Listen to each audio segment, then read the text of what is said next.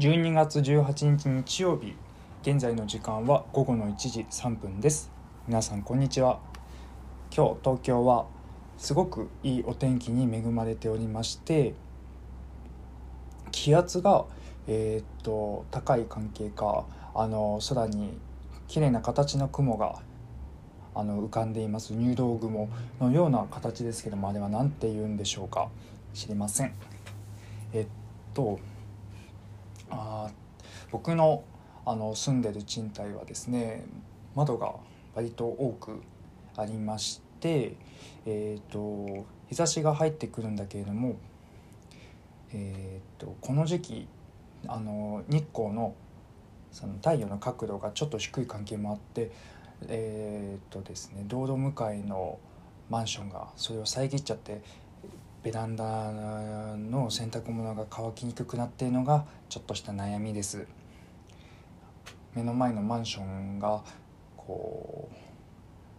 地震か何かで倒れてしまえばいいなって時々思うんだけれどもそうなったら自分のところもきっと崩れちゃうからダメだなって思っています。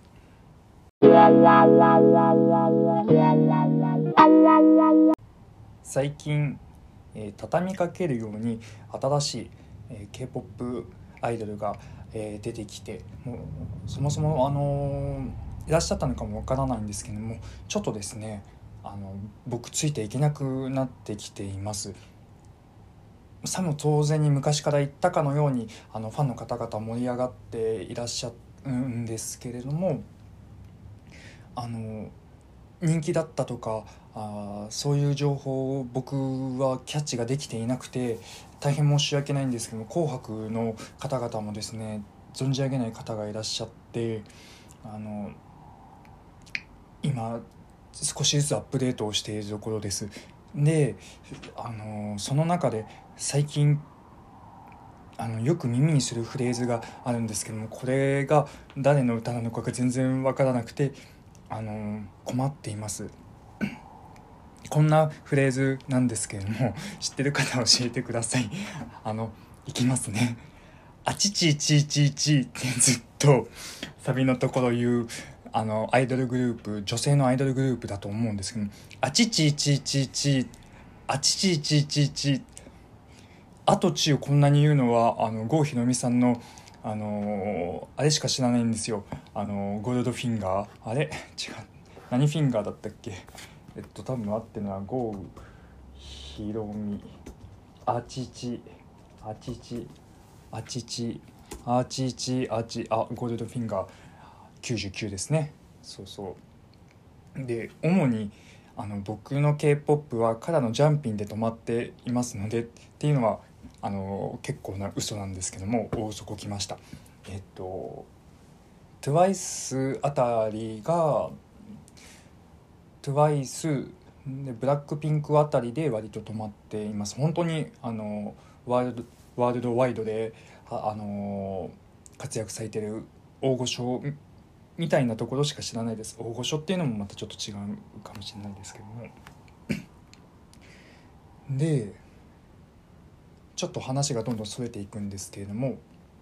カラとか少女時代があ今の k p o p アイドルの人たちが第4世代と言われているらしいんですけれどもカラとか少女時代、えっと、2010年前後ですかねの方々は第2世代と呼ばれているとのことを耳にしました。では一体第1世代って誰なんでしょうね、えー、少女時代のえー、っと事務所の先輩がボアとかだったような気がするんですけどこれも多分間違いだと思います。いにしえの昔に「ミュージックステーション」でお話ししてる時に少女時代の誰かがボア先輩のなんちゃらかんちゃらみたいな話をしていたようなしていなかったような記憶がありましてそれにだいぶ引っ張られています。で、えっと、第3世代っていうのも誰なんだろうって気になるんですけど第3世代とかはあの TWICE とかになるんですかね。今その TWICE の妹分みたいな。それが誰でしたっけ？イッチじゃなくて。えー、っと IVE ですかね。あ意外と出てきますね。すごいやっぱり。広く浅く何でもあの目を通しておくもんですね。アイブだったような気がするんですけどね。アイブは「アフターライフク」という曲にすごく今年はハマりました。アフターライクという曲はどういう歌だったっけな？えっとなんかあんえー、っとなんだっけな？あんなんか愛とか言うとかそういうものばっかり言ってたような なんかすごいバカにしてるような喋り方になってますけどそういう気持ちは一切ありません。えー、っと「は愛とか言う」とかなんかなんだかな。え、っとなんだったっけな。あ全然出てこないな。アイブアイブアイブアイブアイブ。アフターライク。アフターライク。ちょっとすみませんね。皆さんは結構 k p o p 聞かれるんでしょうか。男性の方なんてもう僕全然わからなくて東方神起、えー、ビッグバン、えー、シャイニーあたりで止まっているかな。アフターあ出てきた。えー、っとサビどういう感じだったかあうふふふふみたいな。そうだ思い出した。これですね。たくさん聞いていると言った上に全然覚えてないんです。ゆふあああだだだだだだだだだだだだイエイイエイイエイって。はい。僕の K-POP 事情でした。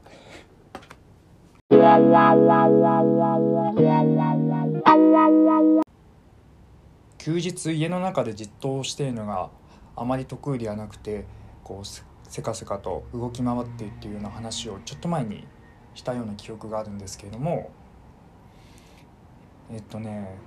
無駄な動きがやたらと多いなっていうのに気づきました。洗濯物を畳みながらどっかに行ったりとか中途半端なところでどっかに行ったりとか基本どっかに行っちゃうんですけれども僕の家が 2K の作りで、えーと、鉄アレイみたいな形をしているんですね、えーと、ダンベルみたいな形をしていまして、え、片方が、えーと、リビング片方がベッドルームみたいになっています。あので、えっと、リビングの方にベランダがあって洗濯物を取り込んでベッドルームの方に持っていくんですけれどもえっとそう畳みながらあのベッドルームに歩いて行ってでベッドルームの方に行ったらそっちはそっちでなんかまた違うことを始めて、えー、で途中で思い出してまた戻ってっていうのを繰り返しています。家の中だとこう割と気が散漫してるのか集中できないのか そんなことをすることが多いです。片付けも中途半端になっていたり毎週のように片付けているのに また今週も片付けをしているんです。出してはしまってを繰り返しているのが相当こう無駄だなって自分でも思うんだけれどもものがねやっぱり捨てれなくてどうしようかなと悩んでいます先週かなもう大掃除の話をしたんですけれども今週もまた大掃除の話になりそうなのでちょっと切り上げます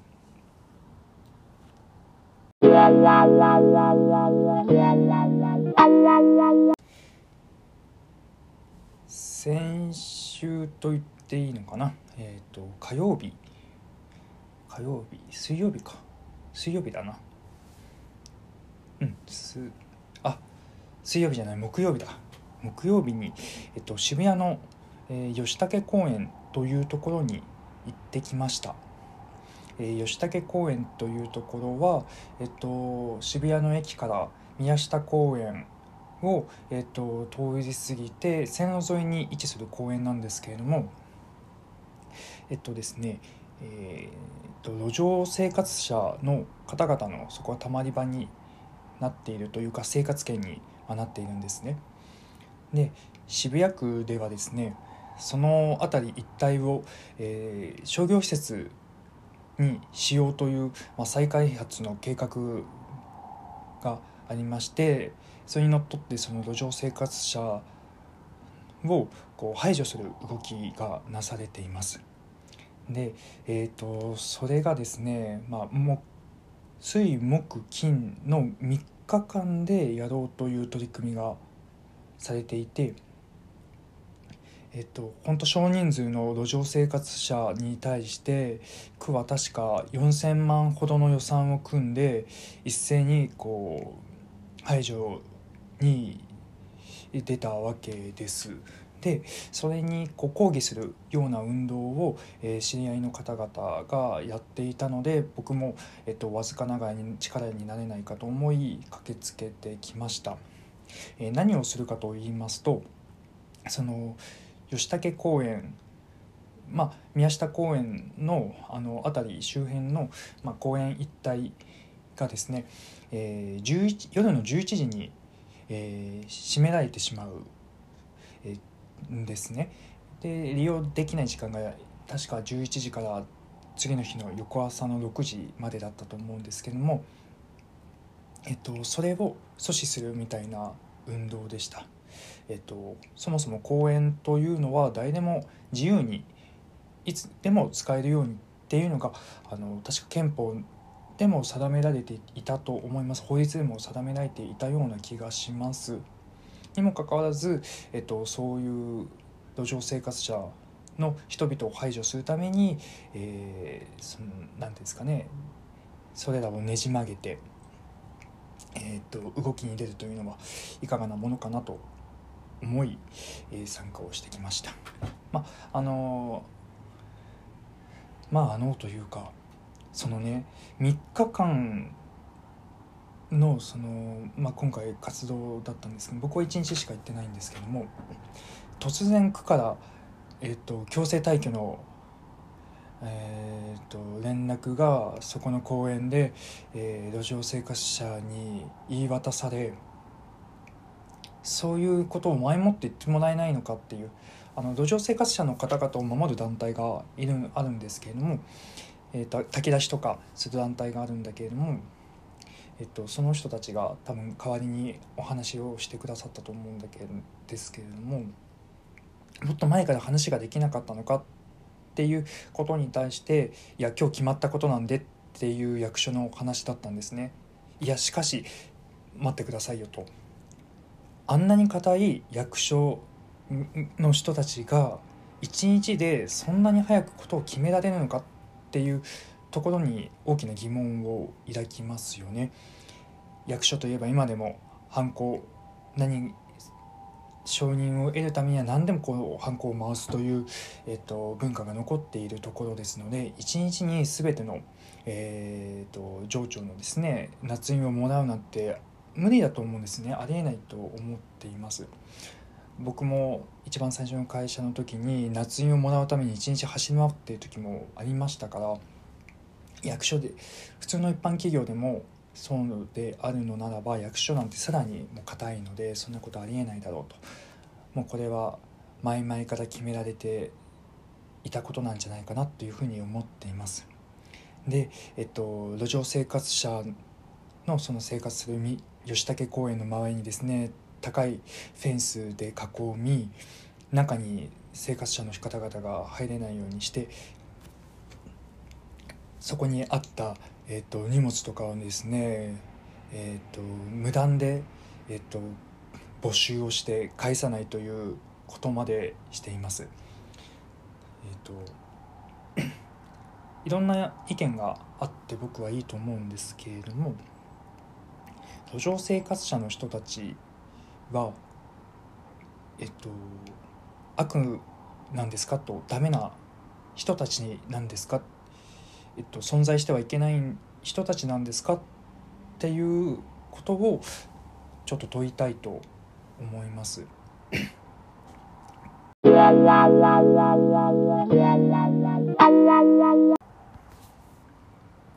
昨今ですねえ持つものと持たざるものの差がとても大きくなっているこの国ではとても大きくなっているなということを感じています。え生活、え路上生活者の皆さんはですねえっ、とまあ働きたくないっていうふうに思って自分でその選択をした方も中にはいらっしゃるんですけれどもそうならざるを得なかったという人も数多くいらっしゃいます。で、えっと、僕の知り合いにはですね今大学生院生の子なんですけれども、えー、かつて自分がホームレスだったっていう子がいます。えー、実家が、まあ、貧乏で、えーとまあ、上京してきたけども大学に行きたくて上京してきたけども、えーとまあ、大学に通う費用が高すぎるということであの、まあ、ホームレス生活お金を稼ぎながら、えーと、ホームレス生活をあのしていたということ子がいました。でホームレスだっていうだけでとにかくえー、と世間の目は冷たいというか風当たりが強かったという話をそこで聞きました。で弱者に対してはとことん冷たい社会だなと。その人たちの人権っていうのは本当に虫けらのように扱われてるなっていうのを感じます。何してもいいんだなっていうことを感じています。そういう人たちを助けるために福祉があってえっ、と法律があって憲法があってと思っているんです。でえっと俺らの税金でそういう人たちの、えーと、命をつなぐのはどうかと思うっていう方々もいるのは確かなんですけれどもそういう方々にそういう方々が自力で何とかできるような社会ではもうないんですよね。だって僕らが何か起こった時に、まあ、転職したいとか例えばね転職したいって思った時にそんなに簡単にできないじゃないですか僕らでさえ。えっとまあ、それは結構選んでとかあるかもしれないですけども大学生のバイトだって、えっと、どこでも行けるっしょと思いきや落ちたりもしますよね。人を選ぶのは人なのでその人たちの人を選ぶその人の目にフィルターがかかっていたりだとかあの強い固定観念が強くなくても固定観念があればあの平気で人を切ることを切るんです。切ることなんて簡単なんです。でそういう人たちをを相手にして路上生活者の方々が、えっと、受け入れられるような、え対応ができるとは証明ができるとはとても思えないんですよね。そうですよね自も自分の力で何とかできるような甘い世界ではないんですよだからこう行政が、えー、国が支えてあげなきゃいけないのにむしろその人たちの命を、えー、っと存在に扱うっていうことに大きな憤りを感じました。生活の場所、えー、吉武公園は路上生活者にとっての生活の場所です。がしかしその場所が奪われてしまったら自分ましてや自分の荷物を役所の人たちに全部取られてお金だって、えーと、身分証だって取られてしまったらどこに行ってどうすればいいんですかね、まあ、あとは死ぬしかないんでしょうか？街が都市開発によってきれいになっていく多くの人々の生活が豊かになるというものに、えー、とは裏腹に見たくないものに蓋をするというかそういったものを見たくないものを消し去ろうとする動きも、えっと、どんどんと加速していることを感じています。何かを犠牲にしてまでえーと、誰かの命の犠牲の上に僕は幸せなんてこう成り立たないと思っているんですね。オリンピックでもワールドカップでも誰かの楽しみが、えーと、になるようなイベントの裏側には必ずそこには人の死がありました。なのでうんとなんだろうな。金稼ぎ、えー、この資本主義新自由主義の、えー、世界とどう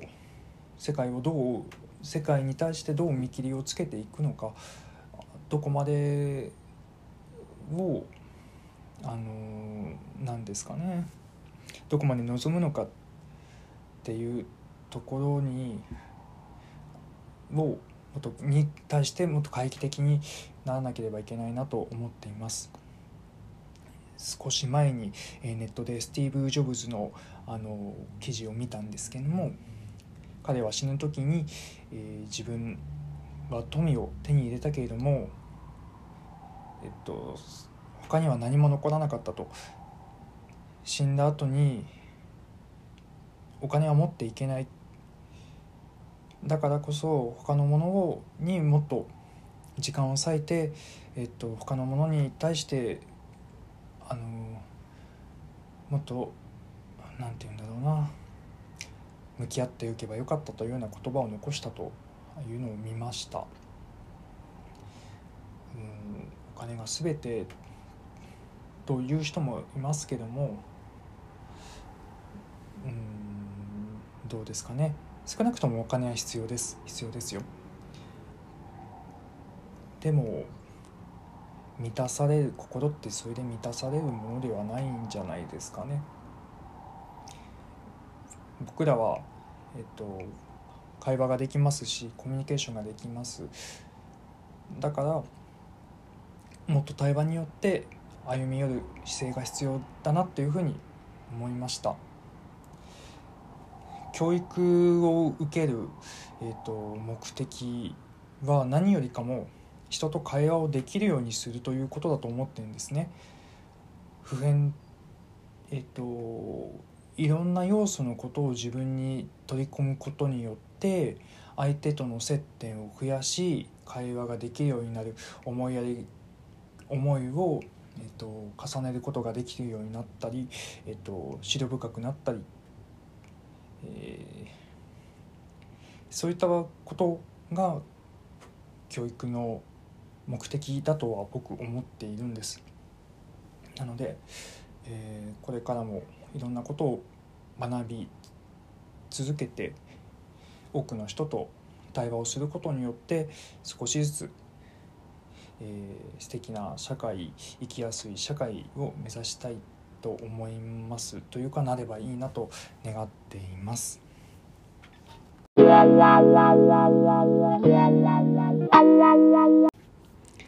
さて今週もメモッターを振り返りたいと思います。えー、と今週の半ばにちょっとだけ紹介し半ばにポッドキャストでちょっとだけメモったの振り返りをしていたのでその後からにしたいなと思います。これはいつだ？えー、15日の午後2時29分。そんなにしっかりしたくない。僕末っ子なので本当はわがままを言っていたいんですけれども今の会社で中間管理職みたいな働き方を求められうん少し息苦しくなっちゃったなと感じた時のつぶやきだと思います。えー、っとうんうんその後なんか楽しいことないかなあ疲れてたのかあんまりつぶやいてないですね。昨日はです。うん。おととい、えー、16日の、えーと、夜の0時11分応援してほしい人に応援してほしい。誰しもが思っていることだと思うんですけども自分がこの人に応援してもらえれば何だってできるよっていう人いると思うんですよ。この人に頑張れって言ってもらえればどこまでも頑張れるなっていう人がいると思うんです。そういう人を周りにそういう人に支えられて生きていきたいなと思った時のつぶやきだったと思います。でこれはあこれは12月16日の、えー、夜の8時20分えー、っとねおじさんがタロットあ電車の中で敷いた。おじさんがタロット占いの本片手に電車へ入ってきた。かわいい。襟が跳ねちゃってる。直してあげたい。僕タロット占いの本を、えー、少し前に買いまして自分でちょっとだけできるようになりました。でえっとこんな言い方良くないかもしれないですけどもそういうスピリチュアルなものが好きみたいなのは若い男性男性の中でも若い人たちだけだと思っていたんですけれども意外にもあの少し年配の方にもそういうものがあの好まれるということで嬉しく思いました。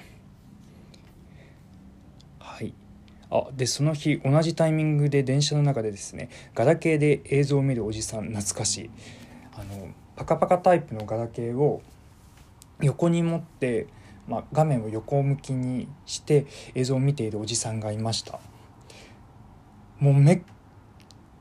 たにあの見ないですよねガラケーで映像を見る人って。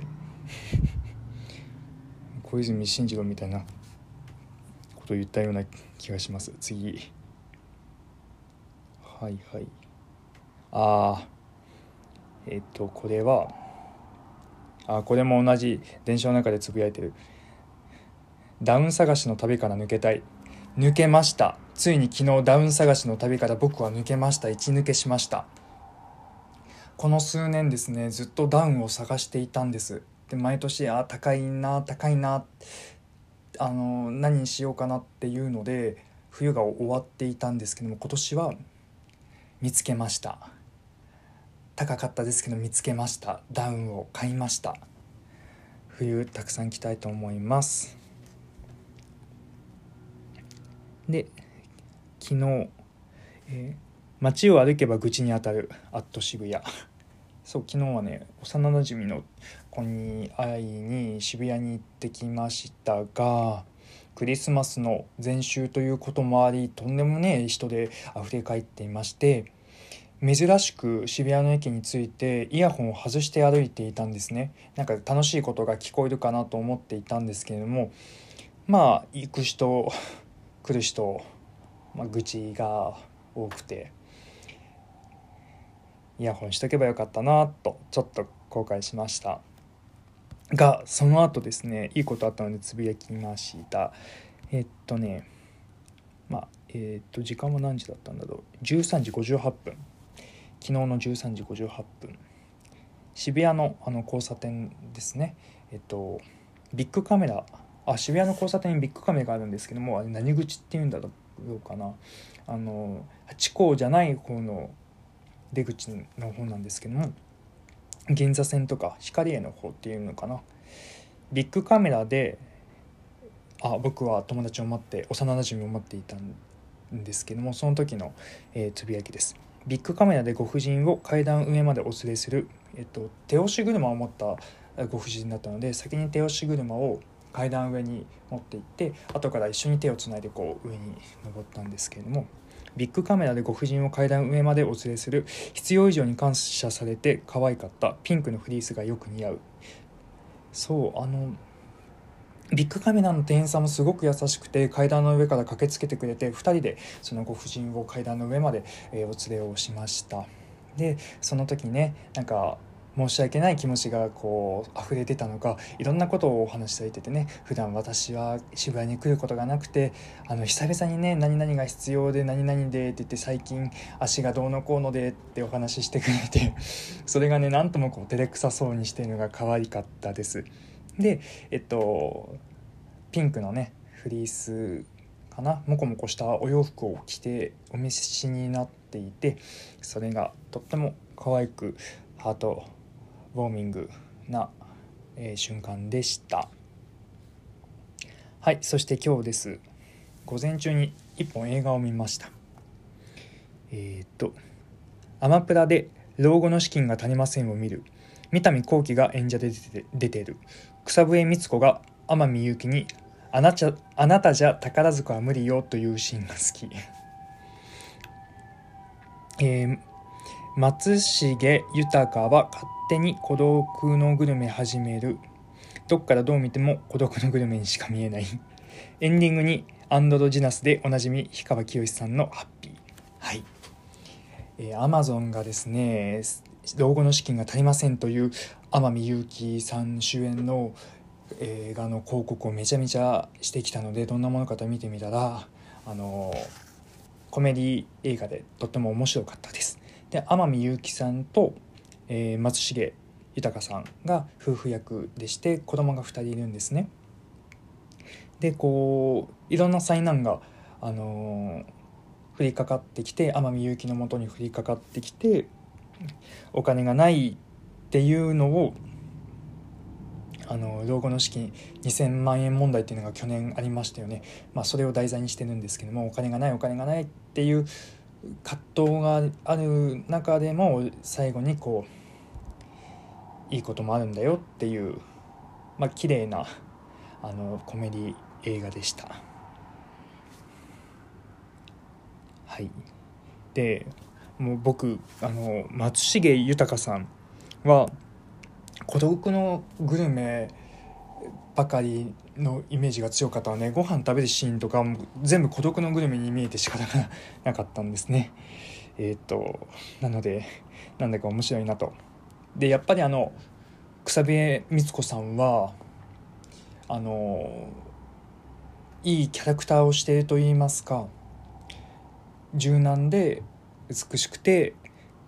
いつの時代でもこう第一線活躍されている女優さんだなというのを感じました。確か僕のあの父方のおばあちゃんと同い年なんですよね。今年89歳で僕のおばあちゃんはもう僕が中学生の頃に亡くなっているんですけども昭和33年生まれあ昭和じゃないえっと西暦の1933年生まれだと思います。はい。僕のこう憧れの人間像だなと草笛光子さんを見てそう思います。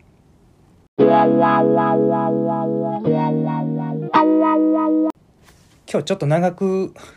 なっちゃったかな。少し編集をしますけれども。12月も残すところあと2週間になりました、えー、僕の会社ではですねどんなことがあっても体調を崩さない社長がコロナに、えー、感染をしました。